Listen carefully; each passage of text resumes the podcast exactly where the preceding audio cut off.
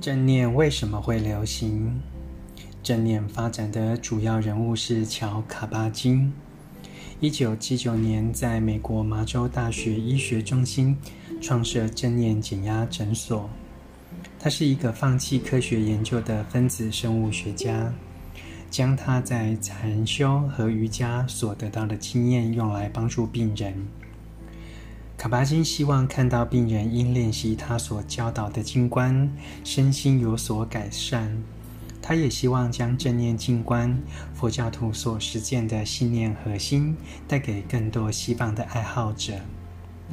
他一九九一年的书《For Catastrophe Living》译注：面对灾难人生，台湾出版社翻译为《正念疗愈力》。八周找回平静、自信与智慧的自己，阐述了他开创性的工作，以及教人以正念静观对抗慢性疾病、压力和疼痛所达到的惊人成果。